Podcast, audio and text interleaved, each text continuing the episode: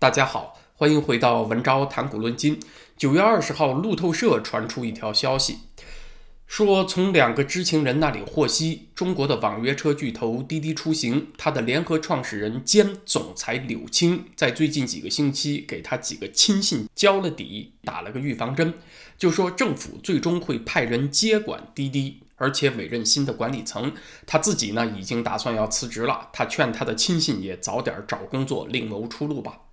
滴滴公司自己是否认了关于管理层会有变动的传闻。那么这么一条消息，政府会接管滴滴，它有什么看点呢？首先是这个消息，我一听就很挠头啊！政府接管滴滴，请问怎么接管呢？按照一般人的理解，好像接管不是个难事儿，对吧？政府派个司长、局长往那个 CEO 的办公室里一坐，任命各个业务领域的 VP，也就是副总，那就算接管了吗？啊，显然没有那么简单。要接管一个大公司，它得有章法呀，它得先实现产权的转变。可是滴滴公司呢，虽然被整得很惨，它实际并没有陷入像海航、像包商银行那样资不抵债的程度，所以这两个例子，海航和包商银行的接管模式并不适用于它呀。我们先来看一下海航集团是怎么被接管的。在二零一八年初，海航陷入债务危机之前啊，在这方面的消息爆出来之前，要知道它的十二个公司高管。就持有海航高达百分之四十七点五的股份，占了差不多半壁江山。当时海航的最大股东是所谓的慈航基金会，它分成纽约和中国海南这两部分。那么在中国境内的慈航基金会呢，是占据了海航百分之二十二点七五的股份，所以。高管持股加上这个慈航基金会的国内部分，他们俩合起来啊，就占了海航股份的百分之七十。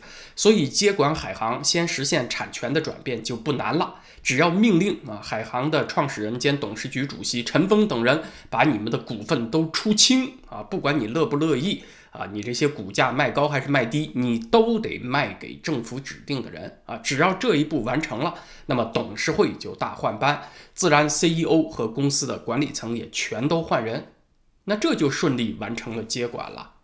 比如现在海南航空主业，它的接盘者就是辽宁的方大集团。这种接管模式呢，是政府通过命令改变公司的资本结构，让自己的代理人去接盘，从而。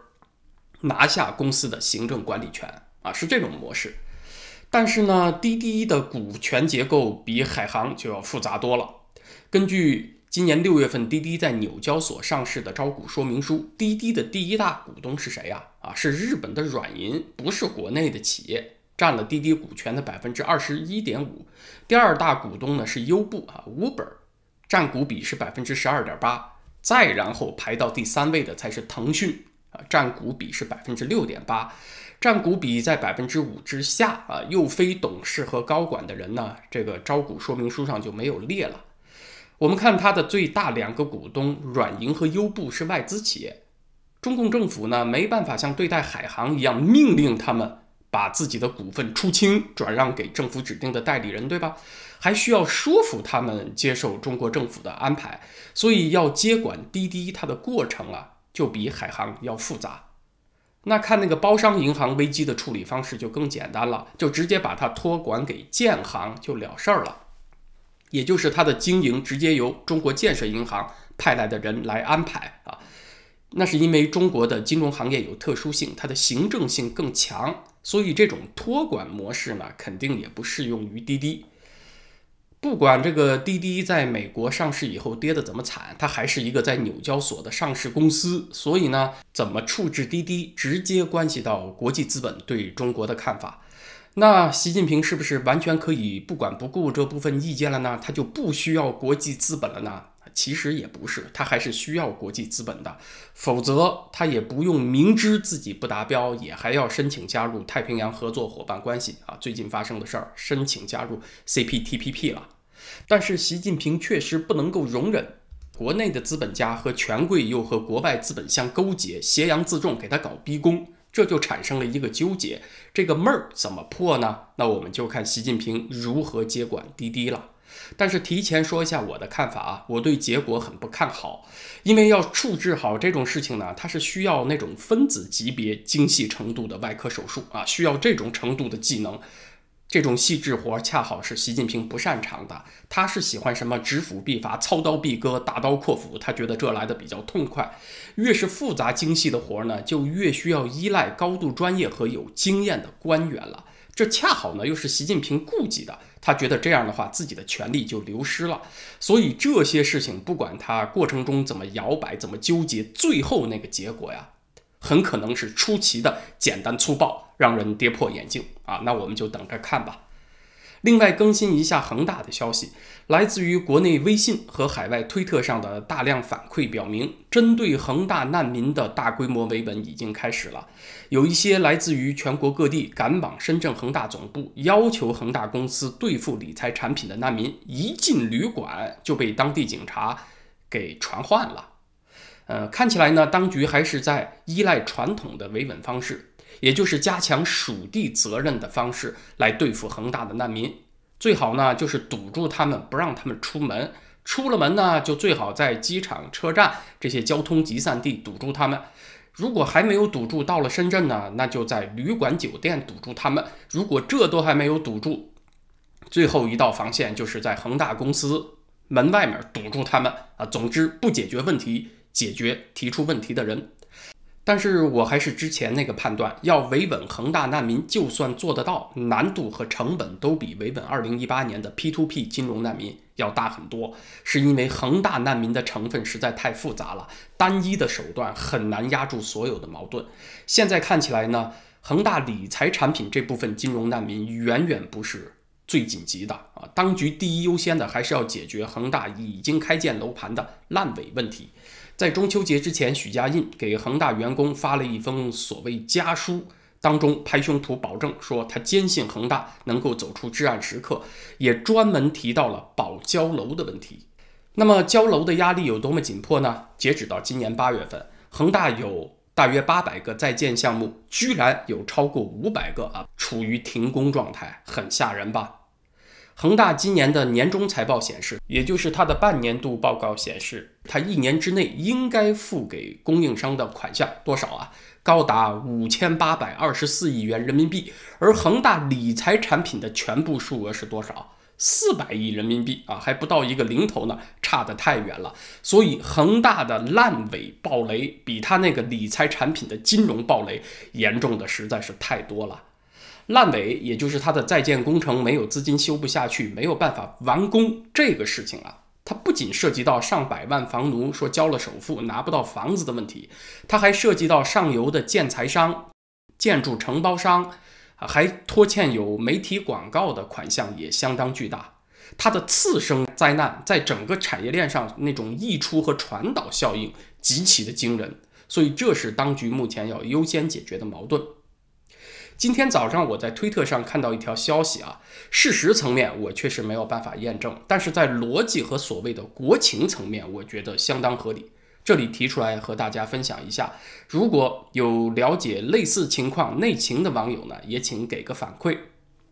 就是一些省份居然出现了摊派卖房的方式啊，政府指派本地的地产业企业把恒大的建筑项目接过去卖，帮恒大回笼资金。是爆了这么一个料，一个标注为济南城建集团的社交媒体说，中央给省下了任务，省给市下了任务，一级一级摊派压下来。那这个听起来相当惊悚的消息，我认为之所以还算比较合情理呢，是因为中秋节期间呢，中国的房地产成交量确实太惨了。根据中指研究院的数据，今年中秋期间，九月十九号到二十一号。全国部分重点监测城市商品房成交面积和去年同期相比，大家知道跌了多少吗？百分之六十九啊，大约七成，跌得很吓人吧？这是从日历日期来看的啊，因为毕竟去年的中秋节并不是九月二十一号嘛。如果和去年中秋节期间相比呢，今年啊这些城市的商品房成交面积是跌了百分之三十九，大约四成。如果只看北上广三个城市，今年中秋节期间新建商品房的成交面积比去年同期是跌了百分之六十五，接近三分之二。就是你不管从哪个口径来看的数据啊，今年商品房的成交面积，金九银十啊，都这个旺季了，比去年跌的都很吓人呐。那么好，既然房子现在这么难卖啊。恒大呢回流现金的压力又这么紧张，回流不了现金的后果又这么严重啊，烂尾的后果很严重吧？那么在这几重压力之下，政府赤膊上阵搞摊派，卖不动也要硬卖，他做这种事情，以中国那个国情来讲，就合情合理了。那可能有朋友要问了啊，摊派卖怎么卖呢？啊，这个事儿上级是不管的，他只管分指标，省分给市，市分给区。要你这个地方消化多少多少套恒大的房产，具体怎么卖啊？那就是执行的官员各显其能了。嗯，以我对中国的那个体制的了解啊，摊派的一般套路呢是先在体制内消化，因为上下级关系它是最强有力的施压的杠杆儿。不了解中国国情的人呢，可能会觉得挺不可思议的啊，这也是西方媒体做中国新闻最难迈过去的一个坎儿。难道上级能够强行要求部下买什么东西吗？啊，他觉得特别难理解啊。对啊，还就真能啊。今年结婚不买房，买房只准买恒大。像公务员想升职的，想由编制外转成编制内的，在这种时刻就得去认领指标，为顶头上司排忧解难了。常见的做法呢，还有官员让有求于自己的企业。帮着消化指标，比如你这个企业想拿到政府的批文，想拿到贷款，好，那你就帮着消化几套恒大的房子吧，啊，就把这个指标分几个给你，你帮我解决。但是呢，一提到摊派两个字儿啊，在中国的传统文化中，就会连带上另外一个词儿，叫做虚利侵余，也就是给了官吏敲诈勒索的机会。虚利就是小官吏，古人也要避讳，他不好说。地方高级别的父母官也是这样的，就把责任推给小官吏。其实呢，它是一种腐败的体制。摊派必然带来虚利侵余，虚利侵余必然扰民，扰民则激化民怨。那我这为什么说的这么笃定呢？因为什么叫行政摊派啊？它的性质就是强买强卖嘛，就是权力介入。破坏市场的自由交易，那很自然的，掌权的人他就获得了寻租腐败的空间。比如，咱们讲个故事啊，宋徽宗皇帝要修建园林，那就要搜罗奇异的食材，得从民间收购。虽然说这是皇室自己的事情，是皇帝的兴趣爱好，但是整个政府都是为皇帝服务的，他个人的兴趣爱好也就成了政府的行政任务了啊，也得通过政府一级一级的去做，所以指标层层分解，由中央到路，由路到州，由州到县，承担这项任务主要是落在了东南省份的头上。虽然说采购这些奇石异材，皇室预先拨出专款向民间收购，但是呢，执行中基本上就是。基层官员到了哪个员外家去，上门就说啊，我知道你们家有块大石头，挺清奇的啊，这是个好东西，现在皇上要，你就卖给朝廷吧。你们家要真有这么一个东西呢，政府开价低，你忍气吞声的卖了也就算了啊。如果想有个合理的估价的话，就得多一点麻烦了，你就得给经办官员一些好处。低价卖了吧，对有些人来讲还是个好事儿。他忙不过来嘛，他处理不了这些事情，吃点亏也就算了。但问题是呢，你家里压根儿就没这样东西。但是官吏上门就说：“我听说你们家有块石头，你交出来卖给皇上吧。”那你说，大人您听错了啊，我们家压根儿没这东西。官吏呢，他不管，他就横眉冷眼说你有。你要坚持说没有，他就说你藏起来就是欺君之罪。二话不说，先把你的家给封了，把店给封了。其实就是拿这个事儿来讹你，来勒索你。那这个时候你就只有两个选择了，要不然自己去买一块石头交给政府，要不然呢就给官员行贿或者给地方财政捐钱。总之呢，想办法让执行的官员把你从收购名单上给划掉。于是皇上交代下来的收购任务层层分解，到了基层政府这儿呢，就成了他的财政创收业务，或者是官员自己腐败的机会了。那你觉得这事儿算完了吗？还没完呢，还有地皮无赖，还有跟你结过仇的人，对你妒忌眼红的人，会去趁机举报你啊，说你们家有御用征购的物资。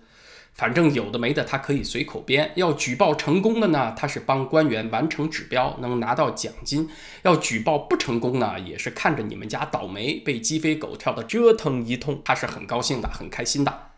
可是到这儿都还没算完啊，因为搜刮来的奇石异材得送到东京汴梁去嘛，以当时的运输手段和运输能力。得有专门定制的船才能够装得下这些奇形怪状又成吨重的石头。运输过程中，桥梁的高度很可能不够啊，那个桥洞船过不去，得先把桥给拆了啊。等这个船队过了以后，重新修座桥啊。你看这折腾人吧。还有运输过程中的人力物力付出，又是一笔开销，它都得由。这个船队所经过的地方来承担，所以这些地方政府又多了一个负担，只有在辖区内又去摊派收费，让沿途的老百姓呢还得付额外的徭役当免费劳动力，所以呢就搞得人们苦不堪言。那这个事儿就是历史上非常著名的花石纲啊，纲的意思呢就是。运输队伍的编制，十条船组成的一个运输队叫一纲。花石纲的花呢，指的是奇花异草啊。咱们今天呢，只讲了石的这一部分。宋史当中就说花石纲这个事儿，流毒州县者达二十年，就为了办这么一件事儿啊。就像树干上长出树枝，树枝上分出树杈，杈上又分小杈，就由这一件事情衍生出了无数的麻烦，折腾了民间长达二十年之久啊。啊，这都还不算完呢啊！大家可能知道《水浒》里有杨志卖刀这么一故事。杨志为什么要卖刀啊？就是跟花石纲有关。杨志呢，本来是负责押送花石纲，结果运气很糟糕，在黄河遇上了风浪，打翻了运输船。他怕被追究责任，跑了，也就丢了官。后来碰到大赦天下，他又回到东京汴梁谋求复职，活动关系呢不顺利。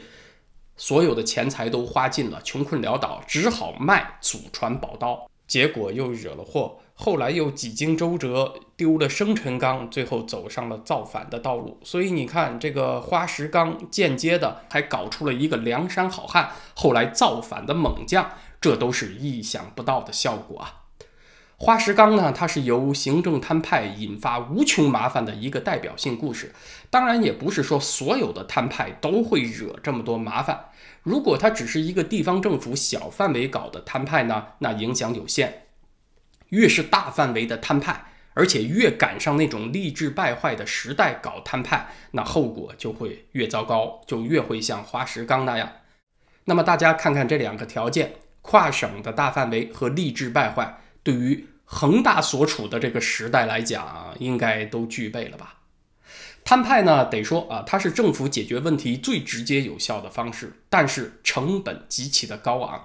越是治理能力低下的政府，越是那种粗放的政府，越会青睐这种手段。往往呢，它制造的问题比它解决的问题还要严重。那今天的时事话题，咱们先聊到这儿。明天星期四，在咱们的会员网站文招点 ca 上。我想来聊一些和中国有关系的近期发生的美国新闻。其实美国发生的大事儿啊，它不管是不是直接和中国有关，它最后都会和中国有关的，啊，因为毕竟这两个国家的利益关系、政治已经深深的搅在了一起。中国那边发生的事情也一样。有新书披露，美军的参联会主席米利上将那个通共门，那我们明天会聊到。顺便呢，也会讲到最近发生的孟晚舟案出现的波折。一个很有讽刺意味的现象是，川普的第一任国安顾问福林中将，就是因为和俄罗斯大使的一通电话，被拉进了通俄门调查啊，弄出了一个惊天大案。民主党是经年累月不休啊。然而，这个米利将军直接和中共的将领李作成通话，而且还要求。美军将领向他个人提出什么保证？越过的那个红线可比当年福林将军要多得多了啊！福林将军那个罪名很可能是不成立的啊！咱们就说，假定在同样的条件下来衡量，米利这回越过的横线那也要多得多了，反而被淡化处理。所以左派这种多重标准呢，它不仅仅是美国自身的法治被侵蚀的问题，它同时也是一个国际政治问题，就是让对手看到了可以利用的漏洞。也就是他看穿了左派啊，其实他并没有什么必须要坚守的底线，只要你能够给他一些冠冕堂皇的理由，就能够换取他的让步。还有最近澳大利亚转向英美购买核潜艇，咱们之前讲了，主要原因之一也是盟国看到了拜登在阿富汗这个事情上表现得一塌糊涂，从而对美国的承诺啊有所动摇了啊，信心有动摇，有更强的动机要自我保护了。那么今后有核技术的国家会更多，问题就来了，在一个两极化的世界和在一个多极化的世界，哪一个您觉得更安全呢？中共的官宣一般告诉你的是。多极化的世界更加美好啊，不是只有一两个霸主说了算，更加安全。但历史的一般经验不是这样的，有多个军事强国，多极化的世界更加容易陷入战争。那这方面的话题，咱们是明天在会员网站上来聊。咱们的会员网站现在也开通了月度付费的会员了啊。那么在文昭谈股论金这个 YouTube 频道呢，咱们就是星期五再见，谢谢大家。